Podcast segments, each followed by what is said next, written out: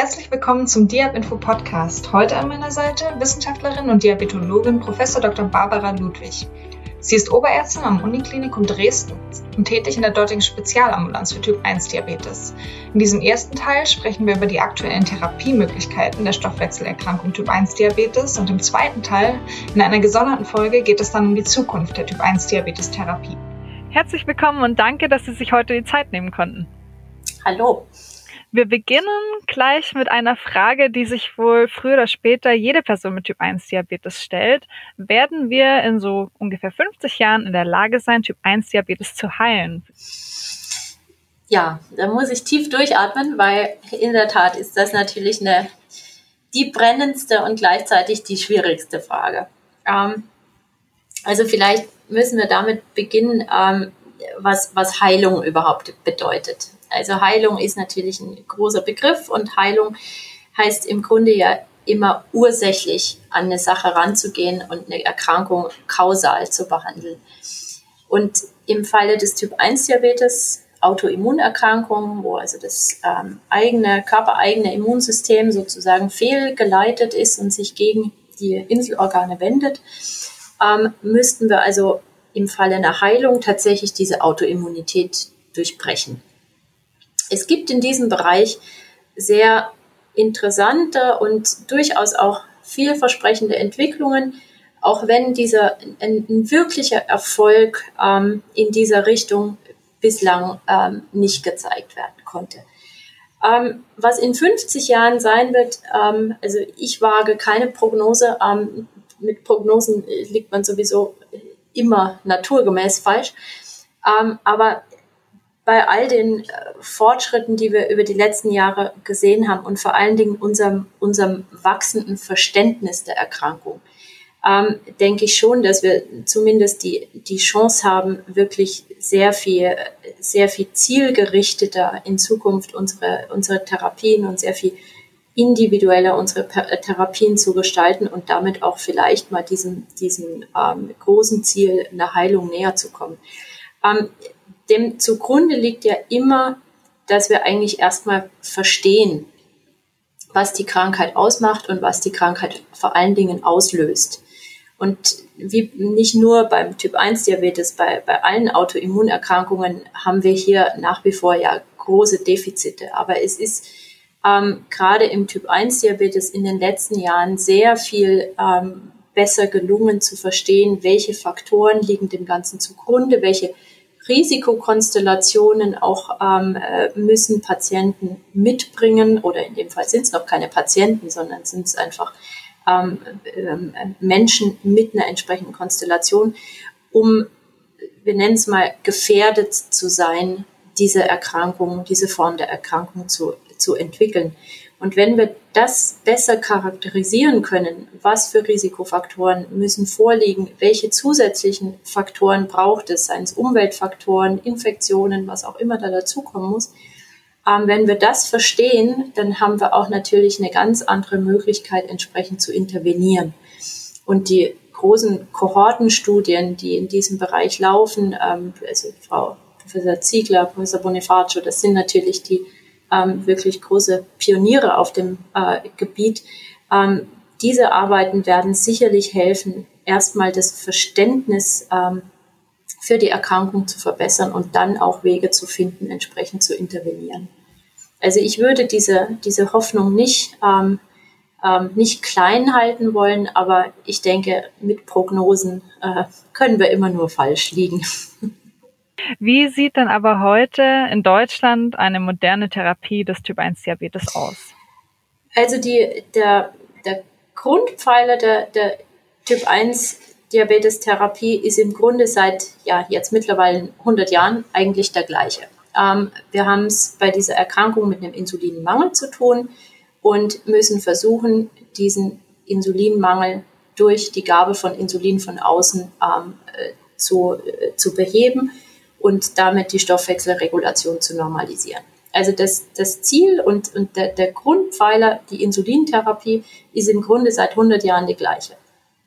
Das Entscheidende ist, dass wir ähm, bei der modernen Thera Diabetestherapie ähm, sehr viel sehr viel näher an einen physiologischen Ersatz des Insulins herankommen können.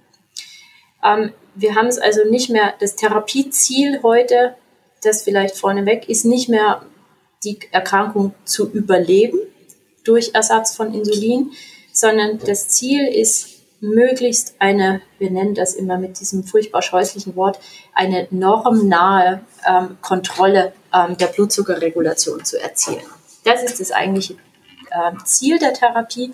Und dann in der Folge ähm, Komplikationen, die mit der Erkrankung einhergehen zu können, zu verhindern bzw. möglichst ähm, lange zu verzögern. Und der dritte Punkt ist, die Lebensqualität der Patienten möglichst zu optimieren und das, was wir immer als ähm, diesem englischen Begriff Diabetes Distress bezeichnen, also die Belastung durch die Erkrankung zu minimieren. Das sind die Ziele, die, die heute in der modernen Diabetestherapie zugrunde gelegt werden müssen. Und hier helfen uns zweierlei Dinge.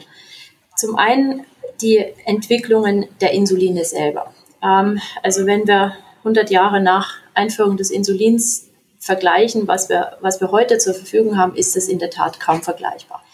Wir haben also bei der, in der modernen Diabetestherapie äh, die sogenannten Insulinanaloga zur Verfügung. Das sind also Insuline, die, ähm, die so ähm, verändert sind, so formuliert sind, ähm, dass sie eine spezielle Wirkkinetik, spezielles Wirkprofil haben, das sehr viel leichter macht, die physiologische Kontrolle nachzuahmen. Also wir reden hier von äh, sogenannten Langzeitinsulinen, die also eine gut definierte, stabile Wirkkurve haben, ähm, auch heute deutlich über 24 Stunden hinaus und äh, eben sogenannte sehr schnelle oder ultraschnelle ähm, kurzwirksame Insuline, die sozusagen die ähm, schnellen Blutzuckerspitzen durch Kohlenhydrataufnahme versuchen abzufedern. Ähm, also das ist ein, eine wichtige Säule der modernen Diabetestherapie, diese Insulinanaloga mit sehr definierter, gut charakterisierter Wirkkinetik. Ähm, der andere Pfeiler, und der hat über die letzten Jahre wirklich große, große Fortschritte gemacht, das ähm, sind die sogenannten ähm, Diabetes, Diabetes-Hilfsmittel also die Möglichkeiten ähm, äh, anderer Insulinapplikationen, also der Zuführung des Insulins nicht mehr über ähm, Insulininjektionen, mehrmals tägliche Injektionen, sondern über sogenannte Insulinpumpensysteme. Das ermöglicht uns also das Insulin kontinuierlich dem Körper zuzuführen, wie das ja auch beim Gesunden ist. Eine gesunde ähm, äh, Beta-Zelle, die produziert nicht nur Insulin, wenn es benötigt wird, ähm, wie bei einer, nach einer Kohlenhydrataufnahme, sondern die produziert beständig kleine Mengen an Insulin in so einer pulsatilen ähm, Art und Weise. Und das ist aber von ganz vielen Faktoren beeinflusst, wie viel von dieser Beta-Zelle gerade produziert wird. Also natürlich Nahrungsaufnahme, körperliche Aktivität, all das beeinflusst das, aber auch andere Dinge wie beispielsweise ähm, Tag-Nacht-Rhythmus beeinflusst das. Und das sind die Dinge, die wir mit der Insulinpumpe sehr viel besser nachahmen können, weil wir hier für jede Stunde des Tages einzeln die Insulinmengen programmieren können, die über so eine Insulinpumpe abgegeben werden. Damit können wir also sehr viel näher rankommen an eine physiologische ähm, Insulinsekretion und Insulinwirkung, als wir das mit einer Injektionstherapie jemals tun könnten. Zusätzlich hat es natürlich den Vorteil, dass die Patienten nicht äh, zusätzlich ähm, Insulin injizieren müssen, dass zu den Mahlzeiten beispielsweise Bolusgaben abgegeben werden können, ähm, die die Mahlzeiten entsprechend abdecken. Das sind also Dinge, die für die Lebensqualität natürlich entscheidend sind. Aber das, der eigentliche Fortschritt der Insulinpumpe gegenüber ähm, in der Insulininjektion ist die Tatsache, dass man also wirklich sehr subtil für die verschiedenen Zeiten und die verschiedenen Bedarfe des Tages das Insulin separat ähm, programmieren kann. Ähm, die Entwicklung ähm, wäre aber natürlich nicht die, die wir heute sehen, wenn nicht parallel die Entwicklung dieser Glukosesensoren ähm, letztlich ja Bahn gebrochen hätte über die, über die letzten Jahre. Ähm, und man kann schon sagen, dass es äh, in unseren Breiten erfreulicherweise mittlerweile ein Standard ist, dass Patienten mit sogenannten kontinuierlichen Glukosesensoren versorgt sind. Auch das ist natürlich im Vergleich zu den ähm, vorher üblichen konventionellen blutigen Blutzuckermessungen ein, ein irrsinniger Fortschritt in Bezug auf die Lebensqualität und eine Erleichterung. Aber wiederum ist es natürlich auch therapeutisch beziehungsweise was die Therapieergebnisse anbelangt von einfach großartigem Vorteil, weil wir, weil die Patienten sehr viel schneller in der Lage sind, ähm, auf Veränderungen des Blutzuckerspiegels zu reagieren und weil sie vor allen Dingen mit den modernen Systemen nicht nur den aktuellen Blutzucker, es ist im Grunde nicht der Blutzuckerwert, den man sieht, sondern die, der Wert der äh, Glucose im, in der interstitiellen Flüssigkeit, aber letztlich wird das umgerechnet, sodass man das ähm, entsprechend verwerten kann. Ähm, man sieht also nicht nur den gerade aktuellen Blutzuckerwert, ähm, sondern man sieht auch die mögliche Entwicklung des Blutzuckers. Also wir haben bei all diesen Systemen diese sogenannten Trendpfeile. Das heißt, ähm, wir sehen, kommt der Blutzucker von oben und fällt in der nächsten halben Stunde gegebenenfalls steil ab oder er ist im Ansteigen begriffen oder befindet sich auf einem stabilen Niveau. Also wir, wir sehen nicht nur den, den jeweils aktuellen Blutzuckerwert, sondern wir sehen tatsächlich die Trends, wie sich die Blutglucose in der nächsten halben Stunde, Stunde ver verhalten wird. Und das ist ein enormer Vorteil für die ganze, für das ganze Therapiemanagement, weil man die Therapie sehr viel zielgerichteter ähm, führen kann. Und wenn man jetzt noch, ein, noch einen Schritt weiter geht, dann können wir also diese heutzutage diese Blutglucose-Messsysteme und die Insulinpumpen koppeln zu sogenannten Hybrid-Closed-Loop-Systemen oder sogenannten AIDs. Ähm, und das ist letztlich das, was ähm, heute als ja, man bezeichnet das als State of the Art. Das ist letztlich die ähm, modernste Form der konventionellen Insulintherapie, dass die Insulinpumpe ähm, letztlich von ähm, der von Glukosesensor gesteuert, zielgerichtet und ähm, bedarfsgerecht das Insulin abgibt. Ähm, und das ist eine, eine Therapieform, die wirklich eine, eine sehr viel bessere Stoffwechselkontrolle bei vielen Patienten erlaubt es ist kein Alleinläufer, das ist vollkommen klar. Ähm, es ist kein System, das autark läuft. Ähm, also der Input des Patienten, je mehr Informationen gegeben wird, auch je frühzeitiger, ähm, umso besser können diese Systeme funktionieren. Aber es ist bei entsprechend geschulten und äh, Patienten, die auch, die sich auch darauf einlassen wollen und können, ein sehr, sehr modernes und effizientes Therapiesystem, das ein wirklich hervorragendes Therapieergebnis ähm, erlaubt. Man muss aber ganz klar einschränken, dass es natürlich eine Therapieform ist, die nicht für jedermann geeignet und auch nicht von jedem Patienten gewünscht wird. Das heißt natürlich, dass man ähm, Fremdkörper ähm, am Körper hat mit der Insulinpumpe, den Kathetern und dem Sensor, die permanent getragen werden müssen. Das ist etwas, was nicht äh, für jeden Patienten ähm, akzeptabel ist. Und es erfordert natürlich in gewisser Weise auch eine, na, man könnte sagen, eine Technikaffinität, obwohl man das ein bisschen relativieren muss mittlerweile, glaube ich. Ähm, die Systeme sind so ähm, benutzerfreundlich und intuitiv, dass auch jemand, der ähm, vorher nicht mit einem Smartphone gearbeitet hat, durchaus damit umgehen kann. Das ist, glaube ich, ein ganz entscheidender Punkt. Ähm, aber nichtsdestotrotz, es ist eine technikbasierte, ähm, äh, technikbasiertes Therapiemanagement und das ist naturgemäß nicht für jeden Patienten geeignet. Unterscheidet sich die Behandlung bei Kindern zu der Behandlung von Erwachsenen? Ähm, also ich bin natürlich kein Kinderdiabetologe, ich bin ein klassischer Erwachsenendiabetologe. Ähm, aber ähm, grundsätzlich ähm, ist klar, dass die, das Grundprinzip der Behandlung ist bei Erwachsenen und Kindern natürlich das gleiche. Der, der Ersatz des Insulins und das Erreichen einer möglichst normalen Stoffwechselkontrolle. Nichtsdestotrotz, ähm, äh, ich betone es nochmal, ohne ein Kinderdiabetologe zu sein, ähm, wir haben es natürlich häufig bei Kindern mit anderen, ganz anderen Insulin Bedarfen zu tun als bei Erwachsenen und wir haben es auch mit einer mit einer sehr viel, ähm, sagen wir mal, wir nennen es mal volatileren ähm, Stoffwechsellage insgesamt zu tun.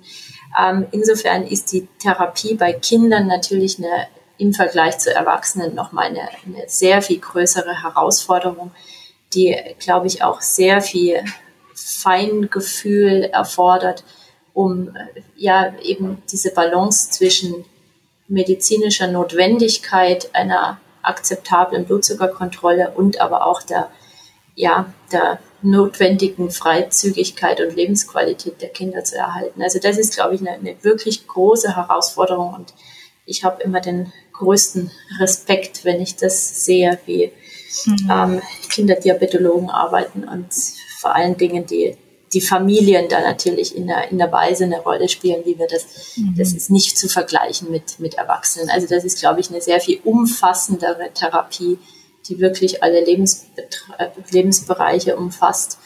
Und ähm, ja, deswegen glaube ich eine große Herausforderung. Aber auch hier spielen diese technischen Hilfsmittel natürlich eine große Rolle und, und bedeuten eine, eine große Erleichterung ähm, für die Kinder und den Umgang mit der Erkrankung.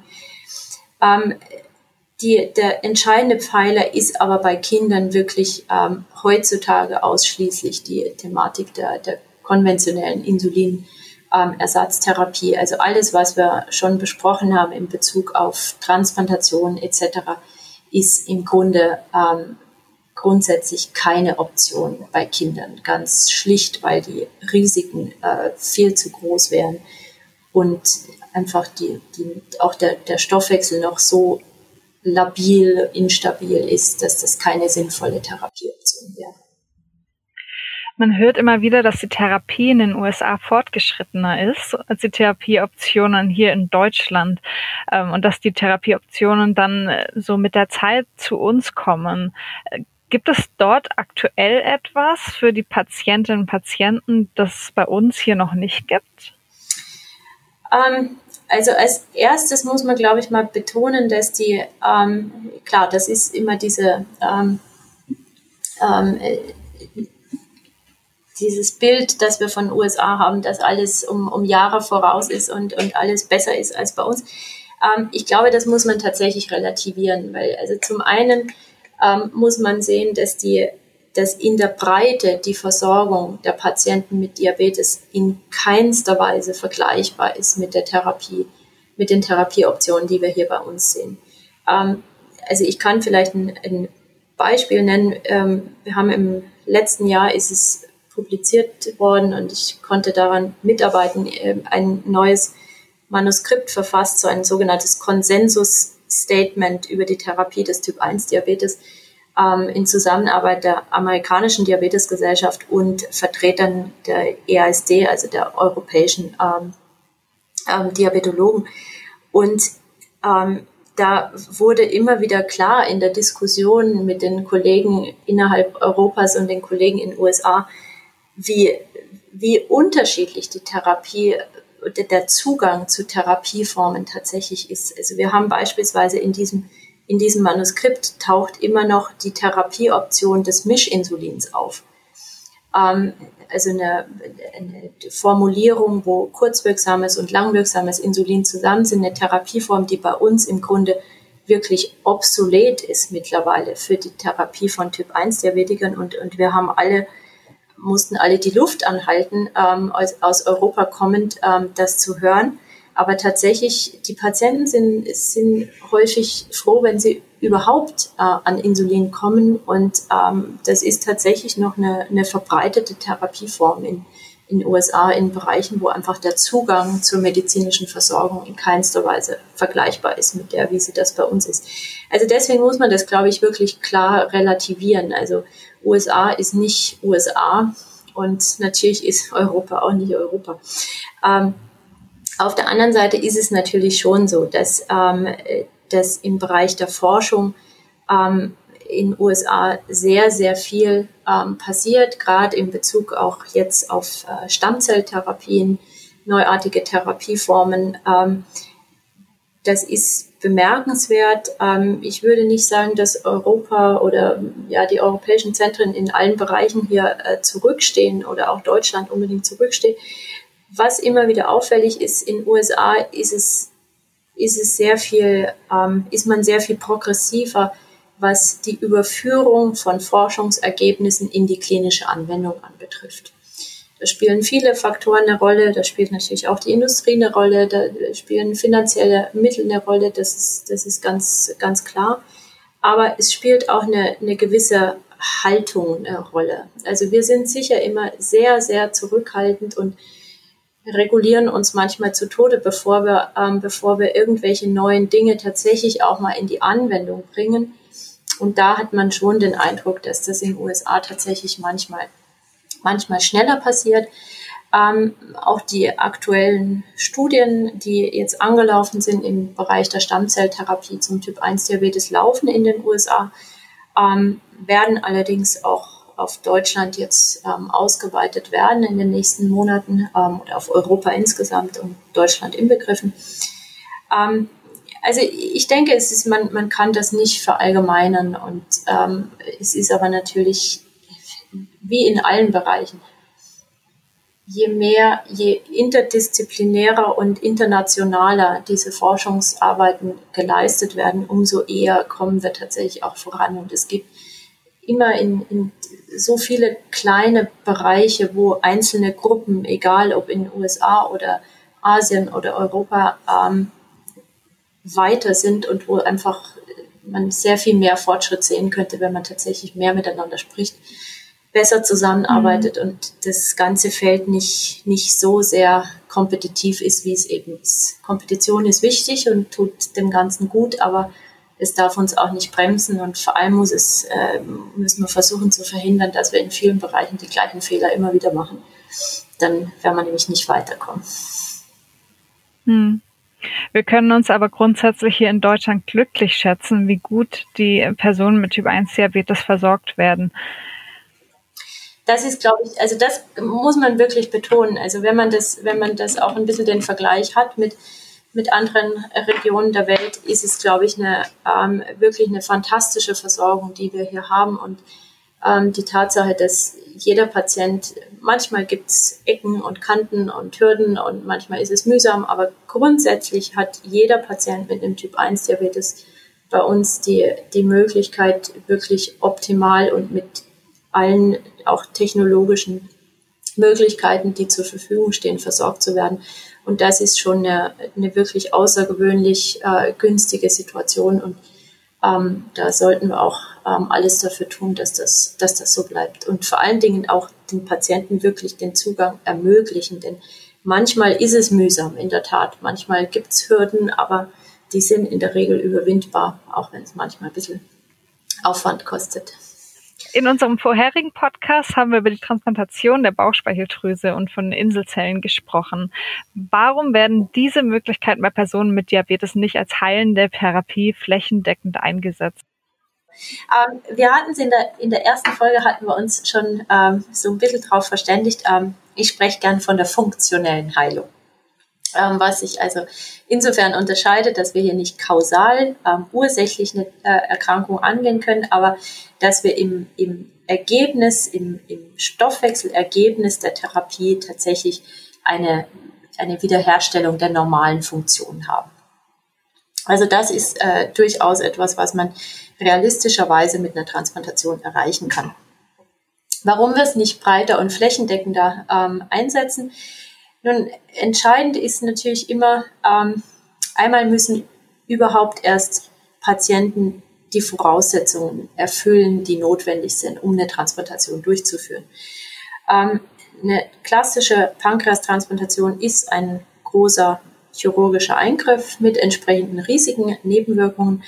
Und für so einen Eingriff kommt ganz schlicht einfach nicht jeder Patient in Frage. Ähm, einmal ähm, muss der Patient ähm, entsprechend fit sein, ähm, so einen Eingriff zu überstehen, keine ähm, ähm, ja, schweren Nebenerkrankungen, vor allen Dingen Herz-Kreislauf-Erkrankungen haben, keine Tumorerkrankungen in der Vergangenheit, keine schweren Infektionen. Äh, das sind alles äh, Faktoren, die, die erfüllt sein müssen. aber wir eben vor allen Dingen auch immer Nutzen-Risiko dieser Therapieform im Auge haben und äh, eine wirklich ähm, sorgfältige Balance hier finden. Und wir haben die operativen Risiken, das habe ich angesprochen. Und dann haben wir aber natürlich, und das ist vielleicht noch entscheidender, die Notwendigkeit einer dauerhaften Immunsuppression bei diesen Patienten, um Abstoßungsreaktionen zu verhindern. Ähm, und das sind ähm, eben Medikamente, die hier eingesetzt werden, die durchaus ihre Risiken und, und äh, Nebenwirkungen langfristig vor allem haben, von Infektanfälligkeit bis hin zu erhöhtem Tumorrisiko etc. Also das sind Dinge, die, die wir im Kopf haben müssen und die wir eben sehr sorgfältig abwägen müssen. Und ein weiterer limitierender Faktor natürlich, wie in allen Bereichen der Transplantation, ist natürlich die Verfügbarkeit von, von Spenderorganen, von guten, adäquaten Spenderorganen. Ähm, und das ist ähm, ein, ja, eine große, eine große Limitation. Ähm, überall auf der Welt, in Deutschland äh, speziell, ähm, aber ähm, wir werden aus dieser Situation auch mit ähm, noch so großen Anstrengungen sicher nie gänzlich rauskommen. Wir werden nie genügend adäquate Spenderorgane zur Verfügung haben, um alle Patienten in Need, wie wir das immer nennen, ähm, versorgen zu können. Das war der erste Teil zu den aktuellen Therapiemöglichkeiten bei Typ-1-Diabetes. In unserem zweiten Teil sprechen wir über die Therapien, die möglicherweise in Zukunft zur Behandlung angewendet werden. Bei Wünschen und Anregungen schreiben Sie uns gerne eine E-Mail an info@diabinfo.de. Wenn Ihnen diese Folge gefallen hat, können Sie uns mit einer positiven Bewertung auf dem von Ihnen genutzten Streamingdienst unterstützen.